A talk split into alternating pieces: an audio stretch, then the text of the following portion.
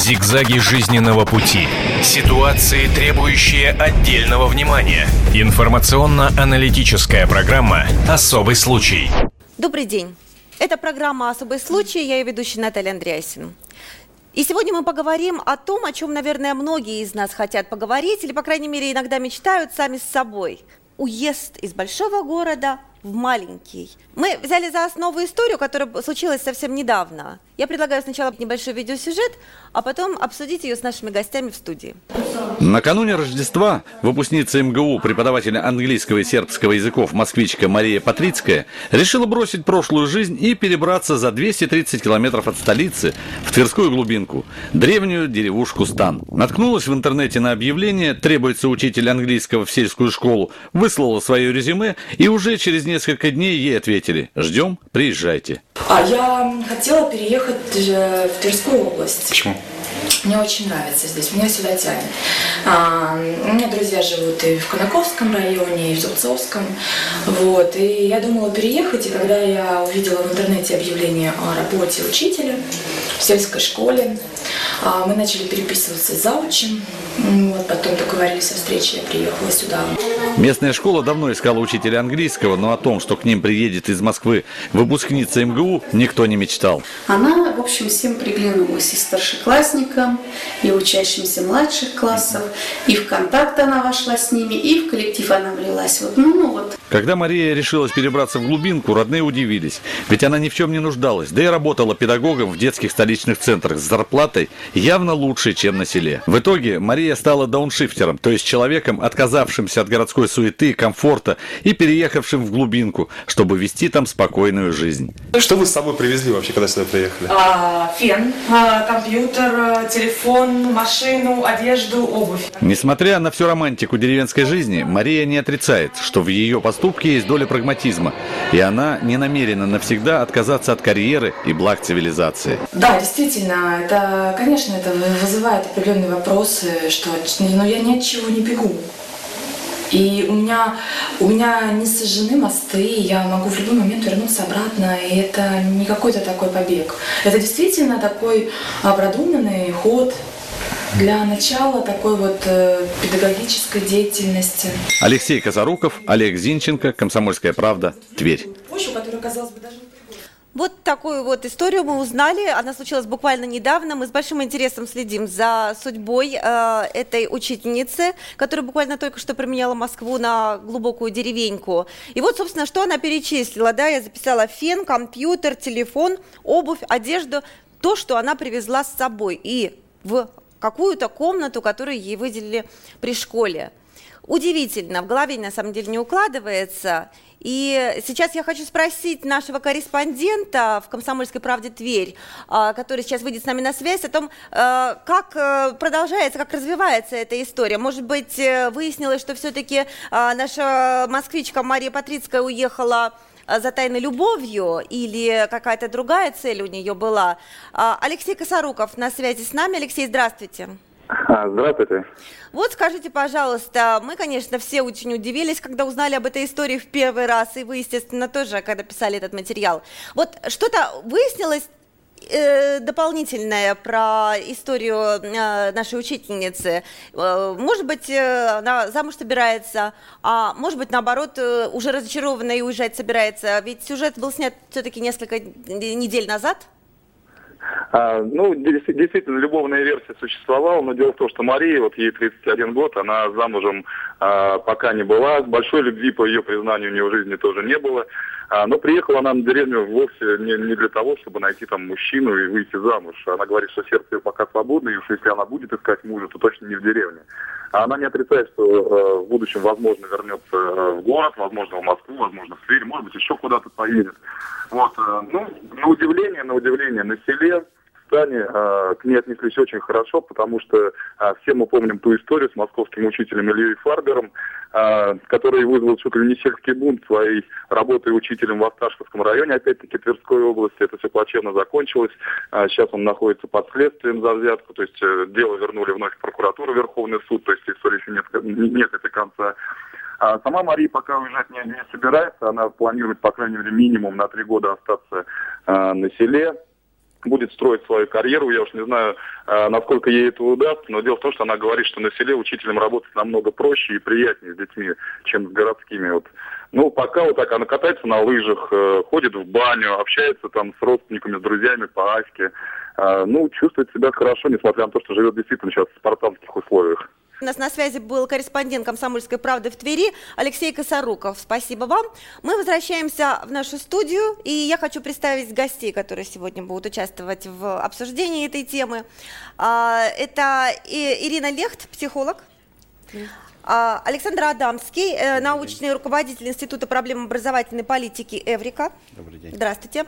И Наталья Колесникова, учитель математики которая, судя по юному возрасту, может быть вполне решится на какой-нибудь удивительный переезд из Москвы куда-нибудь еще. Ну вот скажите, пожалуйста, Александр, у меня к вам первый вопрос. Если э, девушка так стремится уехать, да, в какую-то сельскую глубинку, закончила Московский университет, ведь это же все-таки не просто так. Трудно поверить, что она ушла от каких-то проблем большого города и уехала к чистым, так сказать, людям на селе. Наверняка что-то есть. Вот скажите, пожалуйста, каким образом стимулируются или наоборот недостаточно стимулируются педагоги, которые, чтобы они ехали поднимать, так сказать, образовательный уровень сельской местности?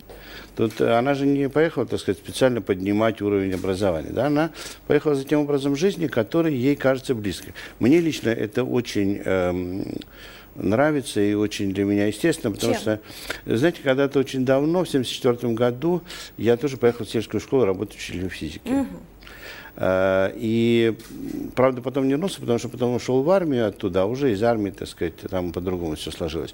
Но, и поэтому я хорошо понимаю, зачем человек может поехать Я в село. хотела бы уточнить, из Москвы вы уехали? Нет, туда? Нет, я уехал не из Москвы, это было на Украине, Днепропетровская область. Ну, из большого города. Э, в том числе из большого города, потому что я жил и в городе, и в небольшом городе, но переехал, так сказать, на год в совсем маленькое украинское село, Э, где мне сразу дали классное руководство, и загрузили, и так далее, и так далее. И в этом смысле это, конечно, совсем другая жизнь. Потому что э, твои ученики, Э, родители твоих учеников, они все живут рядом, это такое сообщество, угу. ничего не скроешь, ничего не спрячешь, каждый твой шаг на виду, каждое твое слово слышно всем, и ты общаешься с ребятами не только на уроке, то есть это фактически невозможно. То есть фактически 24 часа в сутки ты с ними существуешь, э, практически живешь вместе с ними, знаешь о каждом и шаге, не просто... они знают о каждом да, твоем, разве ними... это не тяжело? Ну, вот я, я про это и хотел бы сказать, что для кого-то это тяжело, для кого-то это естественно естественно, потому что жить э, вот, в постоянном контакте с людьми и э, все время с ними взаимодействовать, жить с ними одной жизнью, это же не так просто, потому что лыжи ты лыжами, кататься на лыжах это хорошо, но в селе еще есть хозяйство. И если ты, так сказать, выделяешься тем, что у тебя нет участка, э, коровы, Даже огорода, дома нету, нету, так сказать, э, ты не заботишься, так сказать, о своей жизни вот так натурально, mm-hmm. то это тогда вызовет подозрение. Не зря корреспондент вспомнил про Илью Фарбера. Я просто хотел бы уточнить, что он сейчас не просто последствия, он в заключении. Ему дали срок. Да, и огромный да, ему дали 8 лет, я да. хочу напомнить. Огромный да? срок, сейчас мы не будем эту историю обсуждать, но угу. то, что его не приняло местное сообщество, село, сельчане, угу. то, что его образ жизни вызвал не просто подозрение, а вызвал, так сказать, аргументы в том, что он мог вот э, это сделать и так далее, вот это отношение к нему, а не к нему даже, а к его образу угу. жизни, непонятность того, угу. что он делал, это сыграло с ним Это говорит о том, что роль. у людей, которые переезжают в село с какими-то ни было помыслами, а, нет никакой гарантии, что их Абсолютно. примут радостно с распростертыми наоборот, объятиями. Наоборот. Если ты э, выделяешься, Угу. Если ты сохраняешь, так сказать, тот образ жизни, который когда ты вырос, который для тебя привычен, это вызывает подозрение. Сельская жизнь, она не просто такая идилли, идиллическая, да, она, это жесткая. Знаете, Чехов когда-то говорил об идиотизме сельской жизни. А продолжить разговор я хочу с Натальей Колесниковой, учительницей математики, которая есть свое мнение по поводу всей этой истории, переездов с больших города в малые, в деревни. Вот как вы на себя это переводите эту историю? Вообще я родилась в деревне и прожила достаточно долгое время. Э, пять лет прожила полностью, а потом приезжала к бабушке в деревню каждые каникулы, каждые выходные практически. А переехать сейчас на данный момент э, куда-то далеко не готова совершенно однозначно, потому что, как уже сказали, это жизнь с детьми круглосуточная. Угу. Вот, и я... не только с детьми, а с их родителями. И с их родителями еще, угу. да. Самое сложное, наверное, в работе педагога это общение с родителями, а не столько с детьми, потому что сейчас родители очень строгие и очень требовательные, наверное. Вы еще с начальниками не встречались. Там еще сложнее. С начальниками школ? Э, ну, Районная администрация, комитет по образованию. То есть там ну много интересных встреч, Я только начала работать вот с сентября месяца. Мне еще все предстоит. А, но с другой стороны, опять же об этом говорили, дети э, в маленьких городах или в, сел, в селах, в деревнях, они, мне кажется, немного по-другому воспитаны, у них другое отношение и к учебе, и к педагогам. Ну, другое это какое? Не будем говорить лучше, хуже, не такими категориями, а вот другое оно какое все-таки. Вы росли, да, вот вы не так уж, наверное, и давно это было ну, на да. самом деле, правда? То есть э, какое оно другое? Учителю больше доверяют в этой среде, нежели Я думаю, городской. что его больше уважают. Его больше уважают. Да. Вот э, это, наверное, самое главное различие. Которое... Ну, то есть, но ну, мы сталкиваемся с таким противоречием некоторым, да, то есть учителя, с одной стороны, больше уважают, и мы как бы предполагаем, что это действительно так в деревне. С другой стороны, есть истории Фарбера того же самого, которого вроде как сначала тоже уважали, а потом совершенно не восприняли. Ирина Лехт, психолог, у меня к вам вопрос. Это можно каким-то образом избежать, приспособиться к жизни в деревне городскому человеку, который искренне не хочет туда приехать. Людей очень много, люди все разные, и для всех э, разная судьба, разные ситуации. То есть один приспособится, другой нет. Одному можно, другому нельзя. А, Все зависит, естественно, от э, человека, от того, как он адаптируется, от его гибкости а, и, собственно говоря, от его интересов, что он там делает, для чего он там и э, туда, куда он приезжает. Ведь можно взять э, разные э, национальности, разные культуры, соответственно, разные религии. Э, и если человек приезжает в какое-то незнакомое место, допустим, в племя в африканское, угу. наверное, там будет э, сложнее адаптироваться. Язык, как минимум, там, вероисповедание. Это надо изучить. Каннибализм. Да, надо, надо понять. Ну, я же беру такие яркие примеры. Э, согласитесь, многие люди последнее время уезжают, э, устав от суеты больших городов, в те же самые Гоа, да, Индия, ну, да. Э, Таиланд, да. Э, и, в общем, так вот э, захватывается больше и больше пространства. У То меня, есть это а, с чем а, связано? А, у меня и у самой есть а, такой опыт. Я несколько месяцев прожила у индейцев в Перу, вот, обучалась у шаманов. А, тоже там среди деревьев, в, в изоляции. А, и получила массу опыта интересного. Собираюсь опять туда поехать, только уже на большее время. Вы ехали именно за каким-то опытом или вы ехали отдохнуть от э, шума Нет, большого я поехала, города и... Я поехала учиться. У каждого человека своя мотивация. Uh-huh. То есть человек едет на то место, где он э, предполагает, что он будет себя чувствовать хорошо. То есть, э, и есть еще такая мотивация избегания, когда э, это иммир, массовая иммиграция, когда в стране э, не, неудачные условия какие-то, вот, mm-hmm. и люди едут э, потом, Вернуться. да. А, но есть э, другая мотивация достижения. То есть бывает, когда у человека все хорошо, но его что-то манит, зовет э, в том или ином месте, и он едет туда. Зигзаги жизненного пути. Ситуации, требующие отдельного внимания. Информационно-аналитическая программа «Особый случай». Это программа «Особый случай», я ее ведущая Наталья Андреасин. Сегодня мы поговорим о том, о чем, наверное, многие из нас хотят поговорить, или, по крайней мере, иногда мечтают сами с собой. Уехать, бросить большой город. Уехать, может быть, в никуда зачем-то. И я хочу представить гостей, которые будут участвовать в обсуждении этой темы. Наталья Колесникова, учитель математики. А, Александр Адамский, э, научный руководитель Института проблем образовательной политики Эврика. И Ирина Лехт, психолог. Дауншифтинг, да, э, сейчас все более и более популярное понятие. Что такое дауншифтинг? Это понижение передачи. Э, то есть ты жил с какими-то вот такими высокими целями, куда ты стремился вечно, потом хоп, сбавил обороты и живешь исключительно для себя. Ну, понятие, по крайней мере, такое. Хорошо ли это? Или это показатель того, что в обществе действительно что-то очень сильно неладно? Тут, тут не хорошо, не плохо. Uh-huh. А вообще вот, э, когда меня психолога спрашивают, плохо или хорошо, э, для меня нету вот этого вот хорошо и плохо. Люди, которые строили карьеру, которые достигли чего-то, и что дальше? И наступает пустота для людей. Они не достигают внутреннего э, благополучия. И вот то, что жить для себя, это очень здорово, когда люди для себя живут. А, когда мы удовлетворяем э, собственные потребности, мы делаем себе хорошо, мы счастливы, и тогда другие рядом с нами становятся э, счастливыми.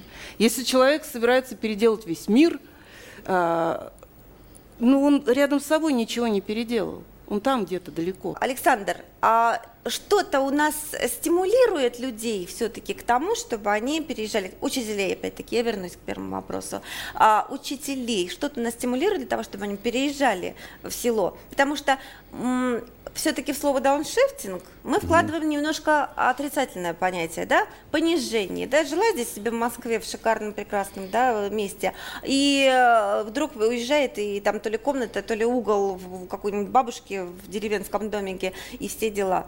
А что-то людей стимулирует, потому чтобы они хотели туда приехать больше, я бы хотел три э, момента здесь отметить. Во-первых, мне очень приятно, что наш разговор развернулся вот в сферу частной жизни.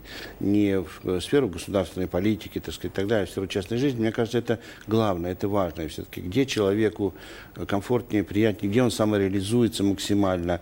Вот, вот это цель, вот это главное. Второй момент по поводу Москвы как прекрасного места жизни. Я не буду сейчас комментировать с пробками, с ужасной экологией, с нервотрепкой и так далее. Это другой момент момент. А вот по поводу государственной политики, значит, здесь, смотри, здесь очень интересная э, история, потому что mm-hmm. есть такой лозунг, там, школа спасет село, да? Э, хороший учитель, у нас обучение учителей математики одно из лучших в мире. У нас учителя математики, которые учатся, студенты старших курсов, одно из лучших в мире. Да. Правда, не все из этих замечательных студентов идут в школу. Далеко не все, Далеко не так. все, да. Но если они идут и там уезжают и так далее, угу. то тут возникает такая странная парадоксальная вещь. Представьте себе в таком вот селе э, хорошая школа, хорошие учителя появились, угу. э, продвинутые, грамотные и так далее. Что происходит с выпускниками, которых хорошо подготовили? Они уезжают. И вот на примере, да, Наташа, да, uh-huh. Наташа, мы видим, что возвращаться они не хотят. Они что, плохие люди? Они что, не хотят э, блага и так далее? Да нет, просто э, неразвитая инфраструктура, неразвитая технология там, сельскохозяйственного производства, много чего другого создают такую ситуацию, где самореализоваться грамотному, образованному, честолюбивому, амбициозному человеку просто негде. И поэтому там у него происходит естественный дауншифтинг не, не специальный, а естественно. Человек получил образование, человек научил ориентироваться в этом сложном мире, uh вступил в эти очень сложные, непростые отношения, как вы сами говорили, да, так сказать, в большом городе. И теперь ему что, возвращаться в этот, э, извините, ради бога, никого не хочу обидеть, примитивный образ жизни – так, нет, понятно, не возвращаться. Но что-то нет, должно я, делаться я, для того, подожди, чтобы... Мы же сейчас не про учителей.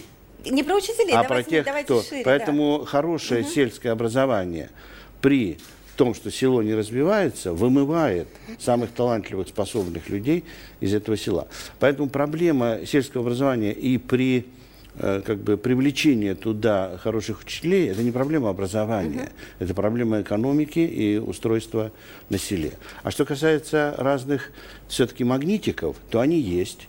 Есть замечательные опыты в разных местах. Например, в Пермском крае есть прекрасный опыт. Учительский дом. Строят дома для семей, там учительская семья поселяется, угу. и этот же дом является местом обучения, э, там отдельное помещение и так далее. Или в том же Пермском крае в районных центрах э, выделяют машины для учителей, которые просто отдают даром, которые ездят по селам и там проводят всякие дома. Э, в Калмыкии для того, чтобы э, ребята ехали на село, им бесплатно дают землю только землю или еще и возможность А потом без э, процентный кредит или субсидию, или даже субсидию. чтобы строить дома. В этом смысле, я уже не говорю о том, что раньше был проект выделения там, до миллиона рублей и так далее. Все это работает, но не очень сильно, потому что я вот согласен с коллегой, все-таки на первом месте мотивация. Стимулы это второе. То есть мотивации с участком земли, пускай даже там, не знаю, размером гектара, это недостаточно сильная Недостаточно. мотивация. Э, да.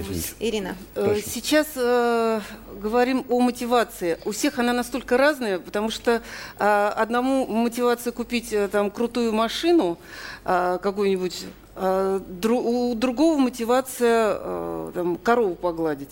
Я прос- прошу прощения, я хотела бы сейчас предложить сюжет про людей, которые уехали в Белиз и просто вот захотели жить всем-всем-всем настоящим, натуральным и забрали с собой полуторагодовалую годовалую дочку. Вот мы сейчас узнаем, как они жили и чем эта история закончилась.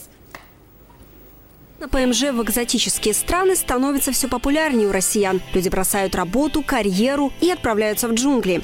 В Челябинске Татьяна и Андрей жили на зависть всем друзьям. Она редактор на телевидении, а он воплощал успешные бизнес-проекты. И вдруг бросили работу, все продали и решились на экстремальный эксперимент – отказаться от работы в офисе, благоустроенной квартиры и обеспеченной жизни. И уехать в незнакомую страну, не имея никакого опыта, начать возделывать землю и строить дом.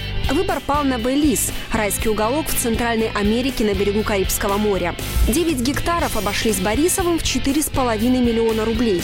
Но если посмотреть на жизнь Борисова глазами человека, привыкшего к городу с его удобствами, становится жутковато. До ближайшей больницы 40 километров. До соседей больше километра по узкой дороге. Нет водопровода, электричества, канализации. Но есть телефонная линия, интернет и портативная солнечная батарея. По словам россиян, никакое 3D не сравнится с пейзажем тропиков. Вот, собственно говоря, такой сюжет.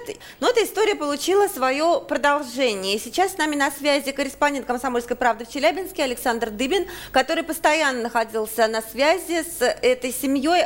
Ну, история, в общем, заканчивается. Начиналось действительно все как, э, как, как рай, э, поскольку действительно джунгли, тепло, фрукты, э, добрые люди, приветливые, в общем, там праздники местные, красочные. Но э, буквально месяц назад э, на семью, на друзей, гостей, которые в это время находились э, в доме, э, напали неизвестные люди, зашли трое человек в масках, в общем, сняли все, что было ценного, там, всю одежду с людей сняли, э, забрали деньги, которые были в доме при себе, какую-то технику. И самое страшное, что вот двух девушек, которые были в гостях у семьи, они изнасиловали. Сейчас идет следствие, местные белийские власти, полиция пытается этих людей найти, но э, то есть надо понимать, да, что какое-то оказать сопротивление было довольно сложно, поскольку пришли люди вооруженные, а, в округе там до ближайших людей э, полкилометра и плохой дороги, то есть даже бегом добежать это долго, не, говоря о том, чтобы куда-то позвонить или кого-то позвать на помощь. И, э, в общем, сейчас по последним данным, э, которые у нас есть, потому что связь плохая, только интернет, раз в какой-то промежуток времени они выходят, что-то пишут у себя на страничках. И, в общем, они продают этот участок, продают дом и хотят куда-то уехать из э, этого места, потому что просто тяжело психологически находиться там, потому что пережили такое. Слушайте, ну надо думать, конечно, там еще и ребенок маленький. Их не было на месте, они уезжали. И как бы ребенок ничего не видел, не пострадал никак. Это вот, наверное, самое вот в этом деле. Ну, хотя бы хоть что-то при- приятное.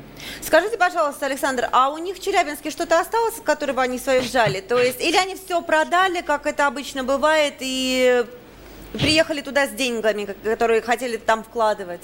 Насколько я знаю, у них был, была квартира в Казахстане, в городе Алматы, э, но они ее продали, и вот на эти деньги купили в Белизе участок. Но опять же, как бы это тоже вклад, это тоже капитал. Земля это стоит 50 тысяч долларов, и дом с небольшим участком тоже порядка 40 тысяч долларов стоит, который они сейчас, собственно, выставили на продажу, надеются, что кто-то купит. То есть на эти деньги, в принципе, можно и вернуться в Челябинск, можно вернуться в Казахстан, потому что вот Андрей, муж, он сам из Казахстана. Будем надеяться, что все сложится хорошо, и на родине, так сказать, в Челябинске, если они сюда решат вернуться. Спасибо большое, Александр. Будем с вами на связи, рассказывайте нам новости.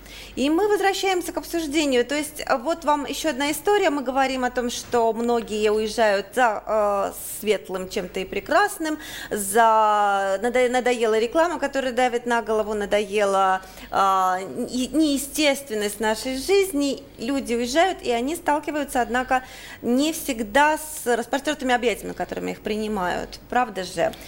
Как правило. Но все-таки это немножко другая история.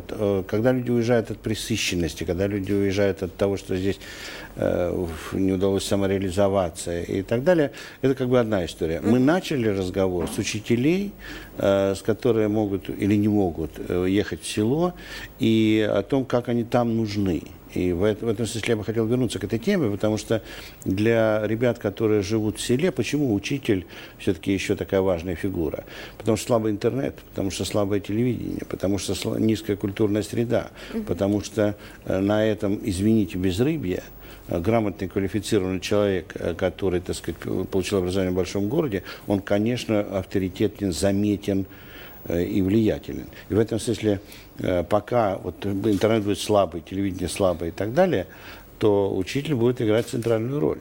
Да, и пока этот самый учитель не уехал куда-нибудь за границу, что, собственно говоря, да, вот мы показали сюжет про да. людей, которые думали, что там на самом деле рай под небом, и никто никогда тебя нигде не тронет, и все будет замечательно прекрасно. Я вот подумала, может быть, вот этот дауншифтинг в хорошем его смысле, поворачивать в сторону нашей страны и развивать ее, его каким-то образом здесь, да. Охота к перемене это вечная история, потому что на самом деле, э, как э, говорил Лев Семенович Выгодский, когда человек попадает в другую социокультурную ситуацию, у него концентрируются все его ресурсы намного сильнее, чем они были бы задействованы в обычной истории, в обычной ситуации.